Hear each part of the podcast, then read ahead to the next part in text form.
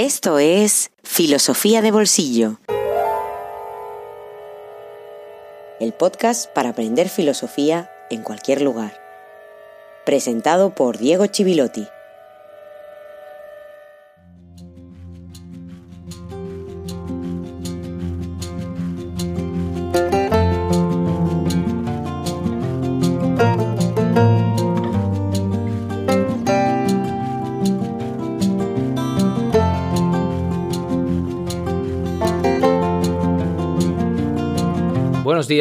Buenas tardes, buenas noches y feliz jueves filosófico número 60. Volvemos a nuestro hilo de nuevo tras el segundo directo junto a Rafael Narbona.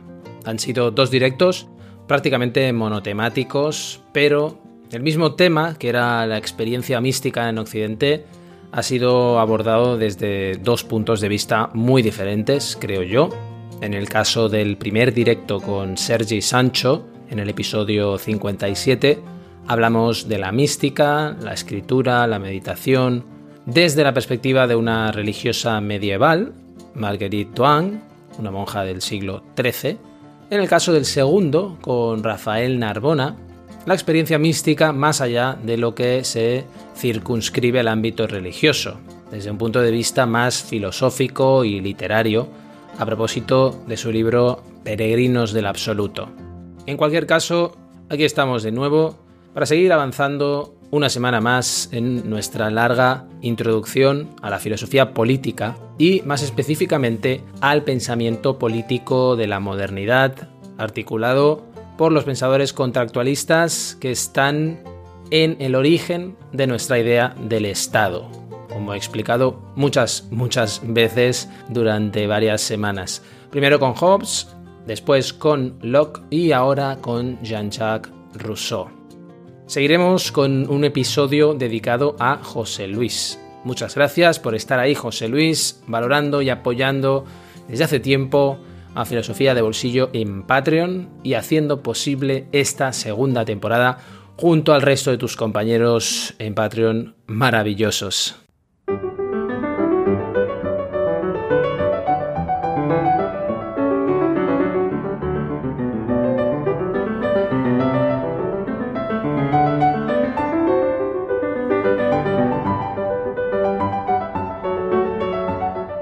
En el episodio anterior hablamos de la crítica a la esclavitud y la posibilidad de un poder legítimo. Comenzamos haciendo referencia a la preocupación de Rousseau por la cohesión global, por el conjunto, todo ello por encima del individuo, a diferencia de lo que pensaba Diderot.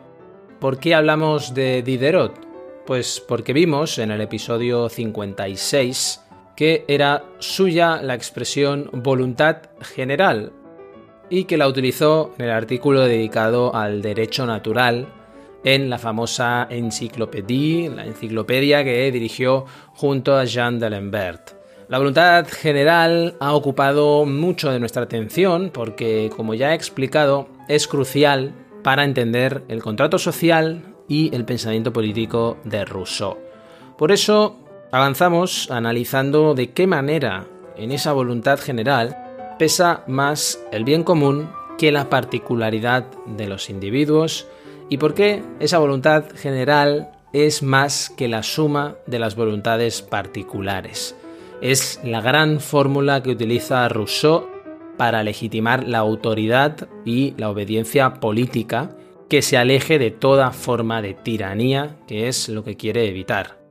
La pieza clave para articular el contrato social, que es el gran remedio contra la enfermedad del ser humano, la pérdida de la libertad natural de un ser que nace libre y vive encadenado.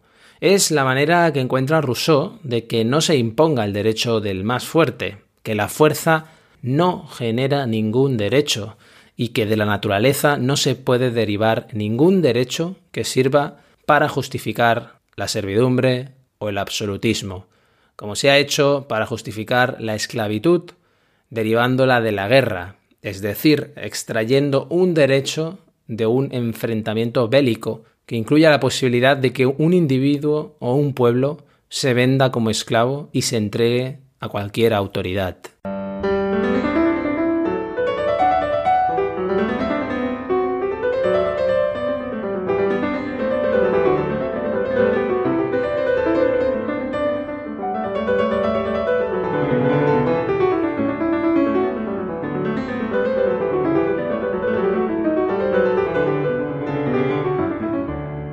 Ya avisé en algún episodio anterior que Rousseau no era un racionalista y que incluso teníamos razones para dudar de que fuera un ilustrado. Aunque coincidiera con la ilustración temporalmente, Rousseau desconfiaba de la razón y se ocupaba de manifestarlo una y otra vez, siempre que podía. Lo que va a hacer es eh, reconducir la desconfianza hacia la religión con una desconfianza hacia la razón humana. De hecho, en materia ética va a subrayar el sentimiento por encima de la razón, el sentimiento ético, porque este no funciona como la razón instrumental y estratégica, que lo que hace es medir beneficios y perjuicios de las acciones. Pero ojo, no se trata de una desconfianza hacia la razón por sí misma, hacia la razón como facultad natural. La desconfianza de él es hacia la historia de la razón. Es muy crítico con las formas que ha ido tomando la racionalidad humana a lo largo de la historia. Y en esa evolución indeseable tienen mucho que ver los mismos filósofos. Recordemos que Rousseau tenía una visión pesimista del curso de la historia que determina también su concepción de la razón. La ausencia de razón que la Ilustración veía en el antiguo régimen le interesa mucho menos que la que se deriva de la sociedad burguesa, individualista, competitiva, la última fase de un largo desarrollo histórico de la civilización.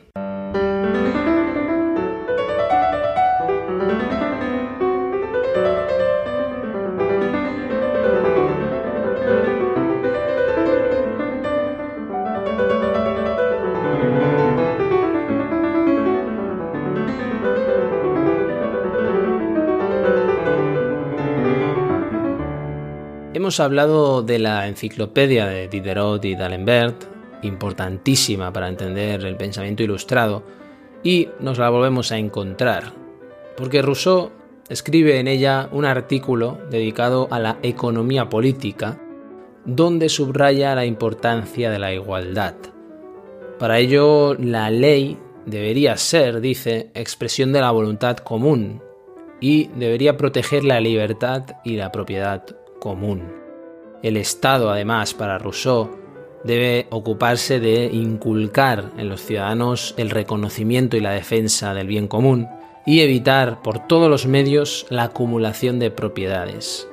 Entre otras cosas, con una política fiscal a través de los impuestos que reduzca la desigualdad, eliminando los impuestos a los que menos tienen incluso y aplicándolos a todos aquellos beneficios que están por encima de las necesidades.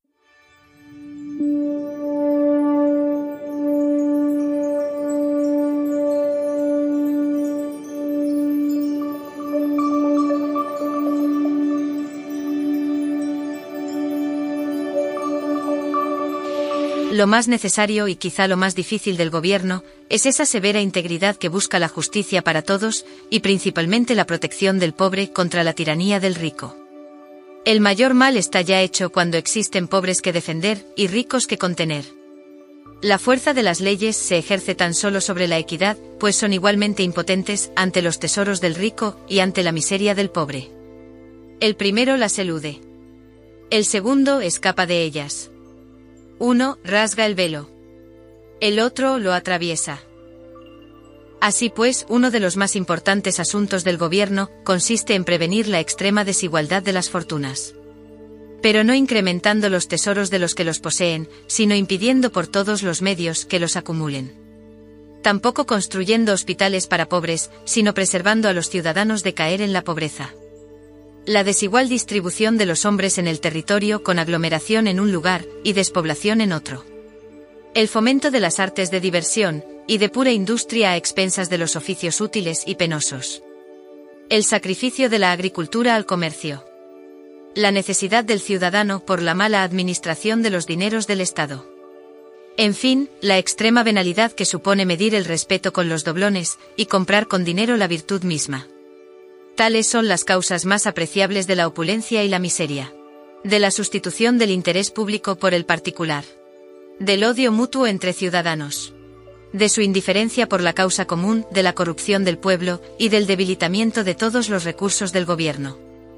Males todos difíciles de sanar cuando aparecen, pero que deben ser prevenidos por una buena administración, a fin de mantener las buenas costumbres, el respeto a las leyes, el amor a la patria y el vigor de la voluntad general. Empero, todas estas preocupaciones resultarán insuficientes si no se comienza aún desde más lejos. Acabo esta parte de la economía pública por donde debería haber comenzado. La patria no puede subsistir sin libertad ni la virtud sin ciudadanos. Lo conseguiréis todo si formáis ciudadanos. Si no, solo tendréis malos esclavos, comenzando por los jefes del Estado. Rousseau. Discurso sobre economía política.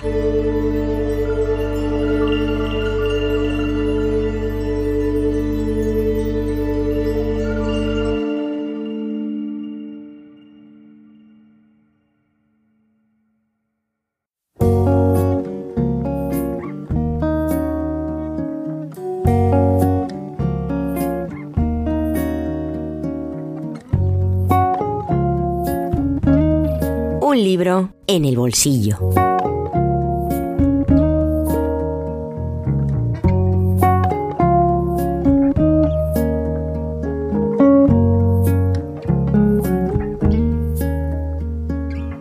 Impera una gran agitación. Son las primeras palabras de Ética para tiempos oscuros, el último libro de Marcus Gabriel, traducido este año por Gonzalo García para pasado y presente. El punto de partida del texto es la situación de crisis de valores de la que tanto se ha hablado y se sigue hablando y su agravamiento en los últimos tiempos, con consecuencias multiformes en distintos ámbitos y con grandes amenazas al pensamiento liberal y los valores democráticos, según el autor. A partir de esto, Gabriel propone su libro como un intento de poner orden en un caos que tiene además tintes peligrosos. Efectivamente, el gran proyecto de la modernidad es la construcción de un orden en la realidad y el mundo a partir de su representación frente a nosotros como sujeto de conocimiento. Si a esto le añadimos que si algo caracteriza el pensamiento ilustrado es precisamente ordenar y explicar el legado que recibe bajo una nueva luz, más que lanzarse a la originalidad, lo que tenemos en esta obra es una gran reivindicación de la ilustración occidental como herramienta vigente. Así lo explicita el propio autor proponiendo una nueva ilustración. Esa es la expresión que utiliza Gabriel. En este sentido, apela a rescatar la fuerza de la razón como fundamento moral de la vida en común, porque la razón, nos recuerda él, siempre vive en lucha con la irracionalidad. De nuevo, como sucede en otras obras suyas, el enemigo es el relativismo postmoderno, que niega la existencia de hechos objetivos. Contra el relativismo, que es la gran amenaza de la nueva ilustración y que desemboca en el irracionalismo y diluye el gran legado de la ciencia y el conocimiento, nos propone un nuevo realismo moral. La premisa filosófica son los hechos morales, exigencias éticas compartidas que parten de una certeza y definen los criterios de comportamiento. Gabriel sostiene que existen hechos morales evidentes e independientes de las opiniones, pero no de nuestro conocimiento. Quiere decir que podemos pensarlos y nos ofrecen una brújula ética. Frente a la ideología y la manipulación, que son las principales armas de los tiempos oscuros contra los hechos morales, lo que propone el libro es una ética basada en el realismo, el humanismo y el universalismo. Son los tres grandes conceptos. Una ética en ese sentido que recupere el espíritu kantiano que definía la ilustración en un texto muy conocido que se llama tal cual, ¿qué es la ilustración? Was ist die Aufklärung? Como la salida de la minoría de edad para la humanidad, en la actualidad y más aún frente a la crisis del coronavirus como espejo de nuestro verdadero rostro ético, nos tratan cada día como a seres no dotados de razón o incapaces de llegar a la ética a través del uso autónomo de nuestras facultades racionales. Atraviesa constantemente el texto una confianza en la posibilidad del progreso moral si trabajan conjuntamente ciencia, economía, política, sociedad civil y si la filosofía tiene un papel importante en todo ello.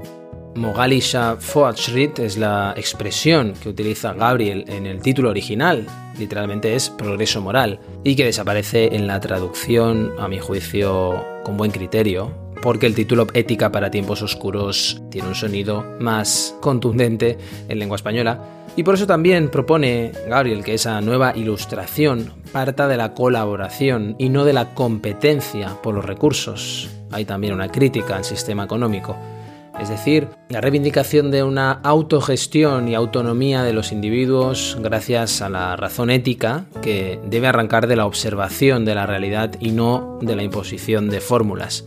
Eso sí, deberíamos subrayar que es una noción de progreso específica que lo entiende como un proceso de descubrimiento de hechos morales que estaban parcialmente ocultos, como la abolición de la esclavitud, la igualdad entre géneros, etc. Lo más interesante desde el punto de vista de la aportación filosófica es que Gabriel tiene que vérselas con algunos de los principales críticos de la modernidad ilustrada, enemigos incluso los llegó a llamar Jürgen Habermas en un libro que trataba esta cuestión, como sucede con la crítica de los valores en Nietzsche, que enfrenta con mucha perspicacia en el primer capítulo y con sus acólitos actuales, como es el caso del profesor Andreas Ursoma, ya en el cuarto capítulo. Cabría preguntar a Gabriel si no existían ya enemigos de esas luces que reclama dentro del proyecto ilustrado, aunque procura responder parcialmente a eso en el segundo capítulo, o si en las fuerzas que nos han conducido al Estado democrático de derecho como ideal y no siempre como realidad, no hay elementos ajenos a los valores que él asocia a la modernidad, aunque también procure incluirlos en ciertos pasajes del tercer capítulo cuando nos dice, por ejemplo, que no deberíamos olvidar que el Estado social y democrático de derecho ha surgido a partir de revoluciones y guerras políticas en parte muy sangrientas de los últimos 200 años. En cualquier caso, estamos ante un libro que confronta muchas de las nociones que acepta el sentido común actual, cuando en muchas ocasiones vemos cómo se sustituye la verdad por el pensamiento grupal, y lo hace, como sucede en otros ensayos del autor, dialogando con la larga tradición del pensamiento occidental, lo cual ya es un gran mérito, porque para hacerlo hay que conocerla con la profundidad con la que la conoce Gabriel.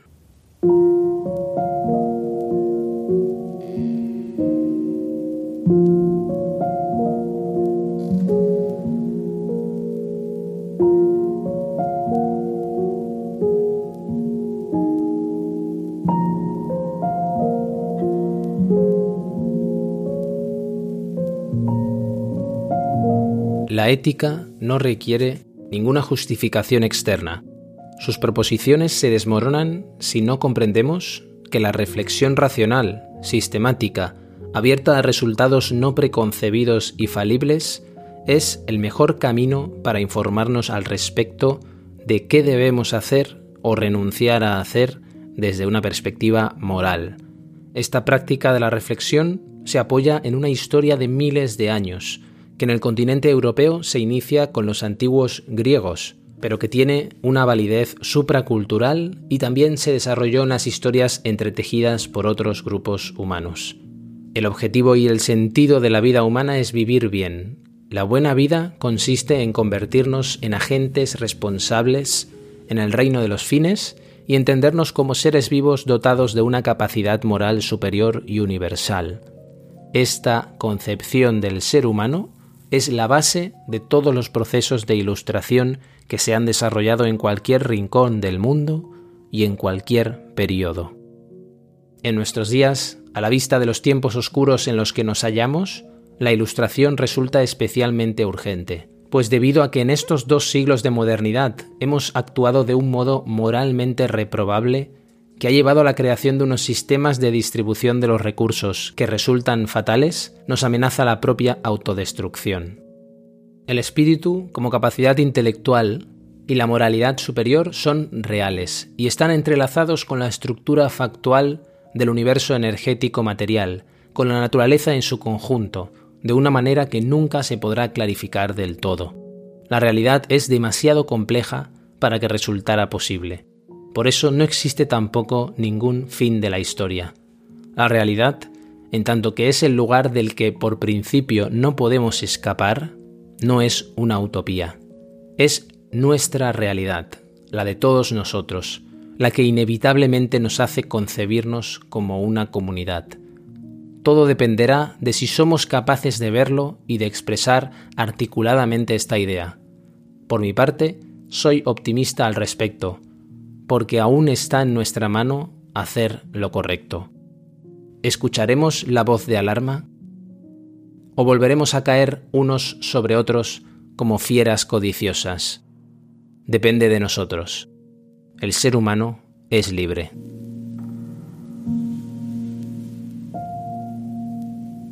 Marcus Gabriel Ética para tiempos oscuros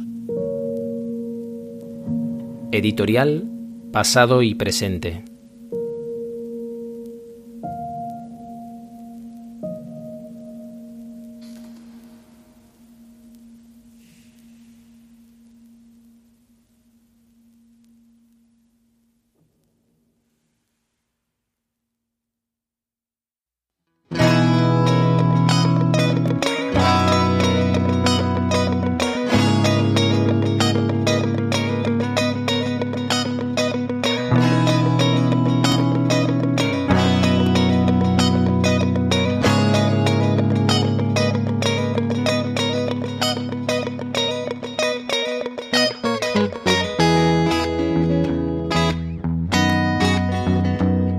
Filosofía de Bolsillo existe gracias a ti.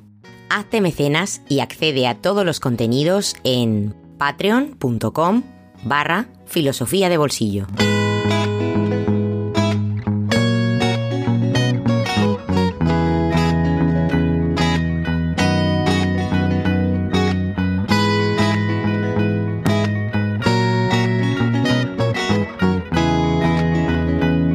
Y hasta aquí llegamos en este episodio 60 dedicado a José Luis. Muchas gracias, José Luis.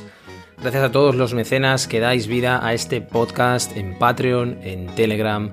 Gracias a los que cada semana prestáis oídos a la filosofía, a nuestra tradición de pensamiento, que la necesitamos como una brújula cada vez más, porque la niebla que nos rodea es cada vez más densa.